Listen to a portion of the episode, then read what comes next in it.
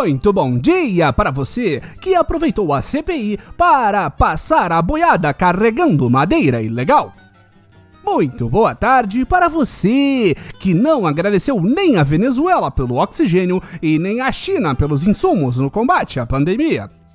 E muito boa noite para você que foi pessoalmente receber de peito aberto a variante indiana que chegou no Maranhão. Este é o Boletim do Globalismo Brasileiro, seu relatório semanal sobre a luta do nosso capitão contra as forças comunistas daquela foto do Lula e do FHC juntos e Shallow Now. Toda semana a gente traz para você aquilo que nem o seu grupo de Zap Zap mostra. Então, não saia daí!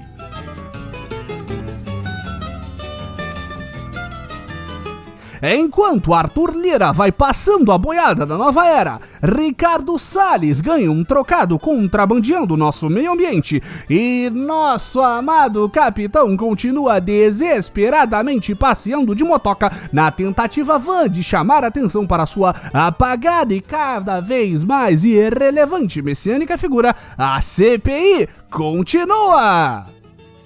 E esta semana tivemos no palco central da democracia as apresentações de Olavo de Carvalho Júnior. Digo, Ernesto Araújo e Pazuzu em dose dupla. Então prepare seu chapéu de papel alumínio, sente-se em uma cadeira confortável com sua melhor porção de pasto e venha conosco para o resumo mais atrasado da CPI da pandemia. Na terça-feira, dia 18, Ernestinho se posicionou na cadeira mais quente do Brasil, mostrando total desconforto com a comunista máscara anti-Covid. Nosso for chanceler abriu a caixa de Pandora que é seu cérebro 4D para apresentar aos plebeus do Senado Federal como é evoluído e superior o raciocínio do Ministério das Relações Exteriores do governo Bolsonaro. A chancelaria brasileira da nova era é algo tão evoluído que, para evitar que as mentes inferiores dos esquerdopatas derretessem com os ensinamentos do mestre dos magos do Brasilistão, Olavo de Carvalho, nosso ex-chanceler polvilhou seu discurso com infinitas vogais, quebrando os encantamentos telúricos que governaram o lado mais místico da nova era. Segundo as escrituras sagradas carregadas por Ernestinho, chamar a doença de comunavírus se ausentar das principais discussões internacionais sobre a pandemia, acusar a OMS de promover a solidariedade comunista planetária e pedir o mínimo possível de vacinas para a COVAX Facility não foram atitudes completamente erradas e desprovidas de qualquer faísca de inteligência. Não, patriotas! Bater no peito e se autodeclarar párias do planeta era apenas a estratégia mais eficiente de se executar o plano do bolsonarismo de exterminar o próprio povo, digo, de controlar a pandemia. Mas o que fizeram os incultos senadores com essas e tantas outras revelações do for chanceler? Colocaram Katia Abreu para ligar sua motosserra dourada novamente? Surpreendendo a todos, a senadora Abreu destruiu o contínuo do espaço-tempo e falou por aproximadamente 3 horas além dos seus 15 minutos alocados, humilhando e destruindo a alegria de ver do coitado do Ernesto.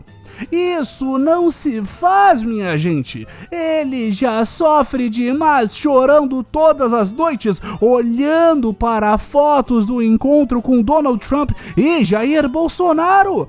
Não pode fazer uma coisa dessas com o menino com a surra de motosserra que Ernesto Araújo havia levado no dia anterior. A expectativa para o pronunciamento do General da Ativa e ex-ministro do genocídio, digo, da saúde, estavam mais altas do que nunca.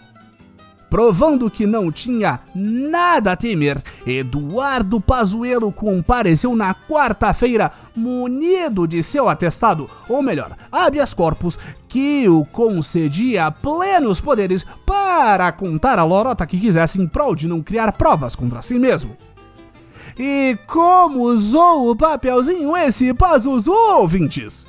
Diante da investida dos senadores comunistas liderados por Renan Calheiros, nosso general de 10 estrelas que fica atrás da mesa com o SUS na mão, optou por metralhar a comissão com uma barragem de mentira, digo fatos alternativos, para confundir e exaurir os senadores com toda a humildade que apenas um general da ativa poderia ter, Pazuerro alegou que o Tratikov, a máquina de receitar cloroquina para brasileirinhos de todas as idades, por qualquer motivo, não foi lançado oficialmente uma cerimônia no Amazonas com a presença do próprio ministro e da tal Capitã Cloroquina, como incontáveis notícias, fotos e vídeos reportam.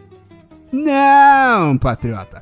Isso tudo foi obra do maior hacker da história da humanidade, que não só invadiu o sistema do Ministério da Saúde, roubou o incompleto app, como dizem os jovens, e o colocou no ar, mas também hackeou as mentes dos brasileiros e simulou um evento de lançamento com o ministro batendo palma para remédios que não funcionam, sendo recomendados por um aplicativo ineficiente. Esses piratas da internet estão cada vez mais sofisticados. Sobre a crise da falta de oxigênio em Manaus, que foi devidamente ignorada por Ernestinho Pizzagate Araújo, Pazuzu deixou escapar a arrojada estratégia de controle de crises da nova era. Segundo o próprio, o ministério só foi informado da crise no dia 10 de janeiro, mas ao mesmo tempo já estava fornecendo auxílio para salvar a vida de Manauara sem ar quatro dias antes, desde 6 de janeiro. A única explicação plausível para tal não é a mentira descarada de um ex-ministro militar desesperado e sim que o bolsonarismo descobriu o segredo para a viagem no tempo, patriotas. Mas, mesmo utilizando de seu conhecimento militar de general da ativa, como, por exemplo, se camuflar com a mesma gravata que o criminoso Lula, a defesa da nova era foi demais para Pazuello. Depois de mais de sete horas de discurso, o ex-ministro fingiu sair para comprar cigarro e alegou estar passando muito mal para fugir, digo, suspender a CPI Palusa, como diria o Jair Me Arrependi.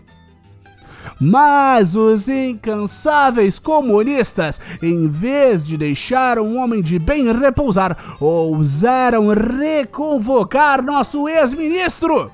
Que arrobo de arrogância, meu povo! Em vez da pobre coitada da Capitã Cloroquina, a quinta-feira foi palco de Pazuelo de novo, com a força do povo!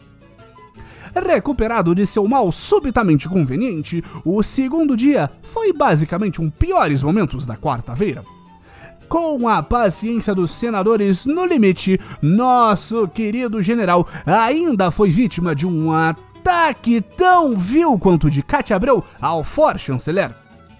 Simone Tebet não só atacou viciosamente nosso generaleco preferido, mas ofendeu sua honra, sua capacidade técnica de gestor de almoxarifado do exército e seu inegável talento para dizimar o povo brasileiro.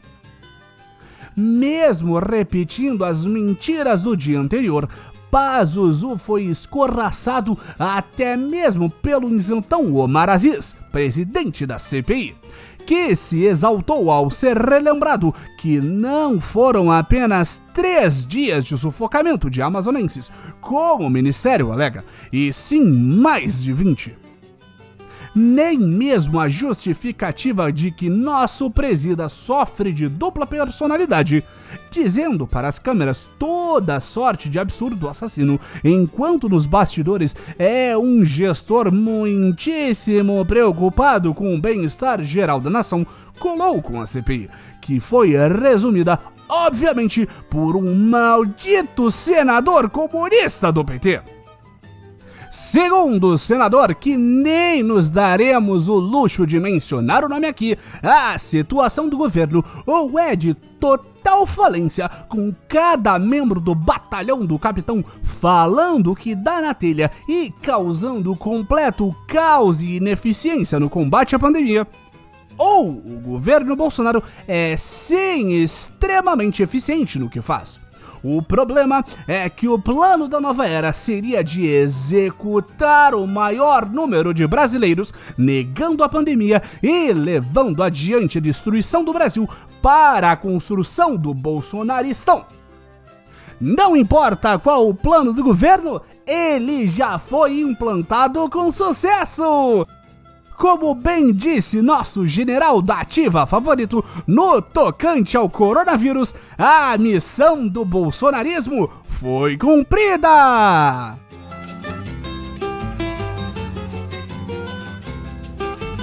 Esse foi o nosso Boletim Globalismo Brasileiro para a semana de 24 de maio. Envie sua sugestão ou crítica para nosso perfil em arroba boletim B no Twitter e fique ligado em nossas próximas notícias globalistas.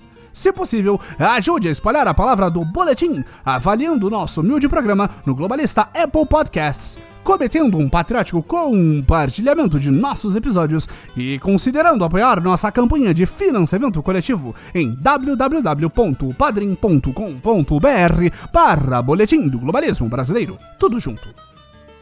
E lembre-se, realidade alternativa acima de tudo, Brasil acima de todos!